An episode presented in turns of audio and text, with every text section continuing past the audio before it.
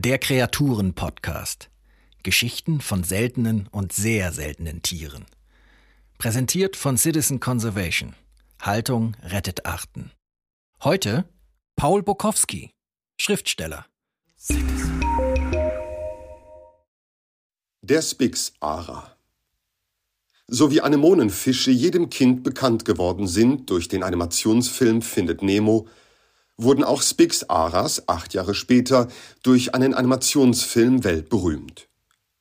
Rio, in dem das letzte männliche Spix-Ara-Exemplar namens Blue dafür sorgen muss, dass seine Art nicht ausstirbt. Und vorher natürlich noch so einige Abenteuer zu bestehen hat, bei denen geldgierige Schmuggler eine unrühmliche Rolle spielen. Es ist leider keine Übertreibung zu sagen, dass die wirkliche Geschichte der Spix-Aras dem in nichts nachsteht.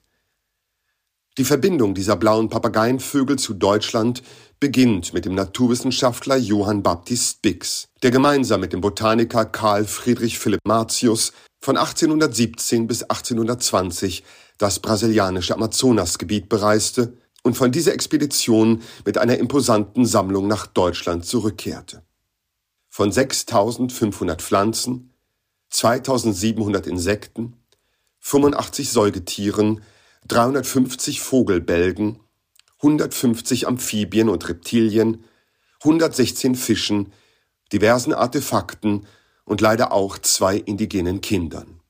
Das Schicksal von letzteren ist eine eigene traurige Geschichte, denn die beiden Kinder aus unterschiedlichen Ethnien kommend und deshalb nicht einmal in der Lage, sich untereinander zu verständigen, starben innerhalb kurzer Zeit nach ihrer Ankunft in München.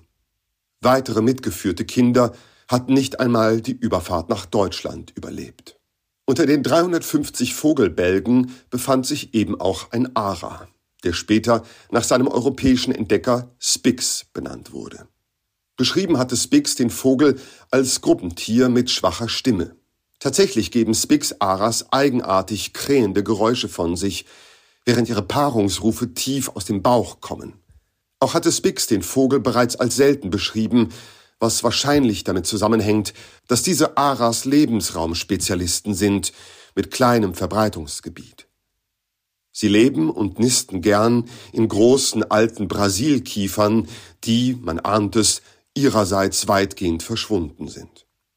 Nun, was selten ist, das ist natürlich auch begehrt. Was selten ist und schön dazu, erst recht. So wurden Spix Aras in den 70er und 80er Jahren zur lebendigen, gefiederten Rolex, zum Diamanten, zum Picasso, zum sauteuren Statussymbol also und einer Handelsware mit extrem hoher Gewinnspanne. Das hat ihr Bestehen in freier Natur nicht gerade befördert, und das, obwohl der Export eigentlich ab 1967 verboten wurde. Ein Expeditionsteam zur Beobachtung der Tiere in ihrem nordostbrasilianischen Lebensraum konnte im Jahr 1985 nur ganze fünf Vögel ausfindig machen. Zur selben Zeit lag der Preis für einen Spix-Ara bei knapp 20.000 US-Dollar. 1990 wurde schließlich ein einzelner wildlebender Spix-Ara gesichtet und intensiv beobachtet. Ein Männchen. Ein Weibchen seiner Art schien er leider nirgendwo finden zu können, aber da Papageien nicht gern alleine bleiben, tat er sich mit einem weiblichen Rotrücken-Ara zusammen. Warum die Ara-Dame den Spix, einem Tier ihrer eigenen Art, vorzog, ist nicht bekannt. Aber die beiden gründeten sogar eine Familie. Erst 26 Jahre später, im Juni 2016 filmten Bewohner des Ortes Curaçao im brasilianischen Bundesstaat Bahia einen blauen Papageienvogel, der anhand der Aufnahme von Experten später als Spix-Ara identifiziert werden konnte.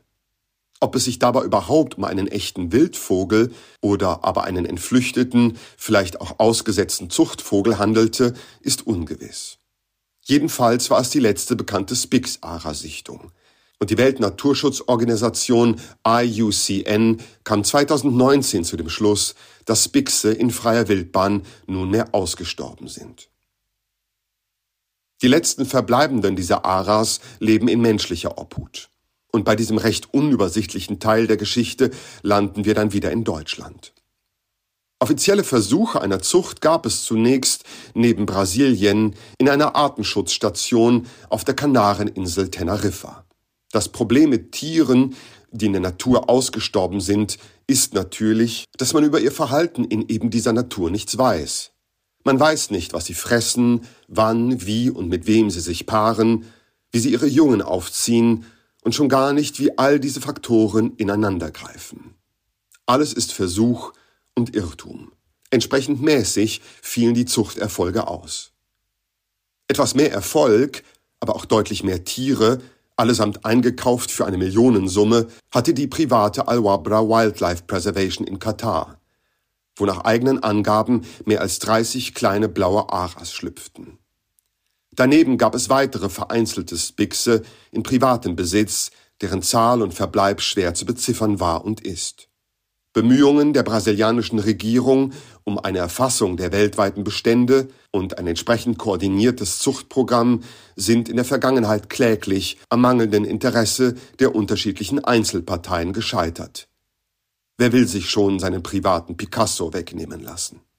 Von einem möglicherweise windigen privaten Schweizer Geschäftsmann kaufte dann aber auch ein Berliner Papageienfan seine ersten Spixe und begann mit der Zucht. Diese Zucht schien vergleichsweise gut zu laufen. Dann aber starb Sheikh Saud Al-Thani, der Gründer besagter Wildlife-Anlage in Katar, mit der größten Spix-Ara-Sammlung der Welt. Und so irre es auch klingen mag, ausgerechnet der Berliner Züchter schaffte es, diese Sammlung zu übernehmen.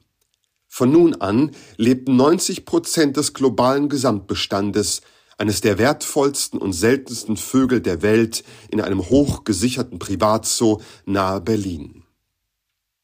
Das ganze undurchsichtige Konglomerat aus legalen und illegalen Geschäften, finanzieller Intransparenz, mutmaßlichen Verbindungen in die Unterwelt und gegenseitigen Verdächtigungen hat seither viel Unmut und schlechte Presse produziert.